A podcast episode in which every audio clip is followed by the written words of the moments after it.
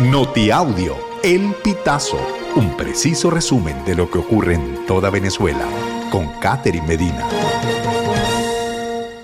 Saludos estimados oyentes. A continuación hacemos un repaso informativo por las noticias más destacadas hasta este momento. Comenzamos. Analistas consideran que indecisión sobre fecha de elecciones refleja dilema estratégico del oficialismo.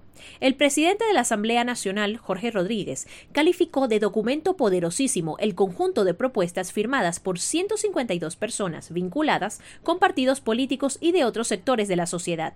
Según destacó Rodríguez, el texto establece un marco para las elecciones presidenciales previstas este año.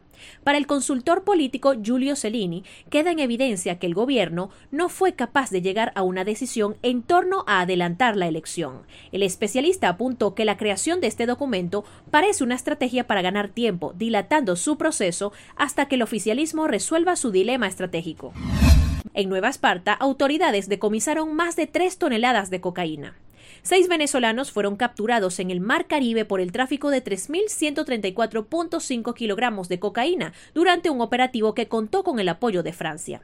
En la red social X, el jefe de la Superintendencia Nacional Antidrogas, Richard López Vargas, señaló que esta importante operación se realizó en el Mar Caribe, en los límites fronterizos entre Venezuela y la isla de Granada, con respaldo del convenio de cooperación internacional suscrito con Francia en esta materia.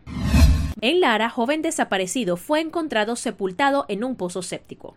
José Carrero Méndez, de 26 años, fue encontrado en estado de descomposición en el sector La Guadalupe, parroquia Aguedo Felipe Alvarado del municipio Uribarren en el estado Lara. El joven estaba desaparecido desde el 25 de febrero. Sus homicidas lo sepultaron en un pozo séptico, informó el director nacional del 6CPC, Douglas Rico. El cuerpo de Carrero Méndez estaba desmembrado. Sus victimarios intentaron quemarlo para que no lo descubrieran. No obstante, comisiones de la Delegación Municipal San Juan, Criminalística, Base contra Secuestro y de la Coordinación Estadal de Investigaciones de Homicidios del Estado Lara ubicaron el cadáver y esclarecieron el asesinato. Nicolás Maduro acusa a Estados Unidos de descuartizar avión decomisado. El presidente Nicolás Maduro acusó este jueves 29 de febrero a Estados Unidos de descuartizar el avión de la aerolínea venezolana Empresa de Transporte Aerocargo del Sur o Emtrasur, que estuvo 22 meses retenido en Argentina por sospechas de espionaje y que fue trasladado el 12 de febrero al país norteamericano. Aseguró que la aeronave fue despedazada.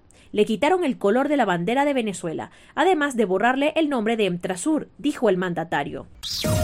Estimados oyentes, este ha sido el panorama informativo hasta esta hora. Narró para ustedes Catherine Medina. Estas informaciones puedes ampliarlas en nuestra página web, elpitazo.net.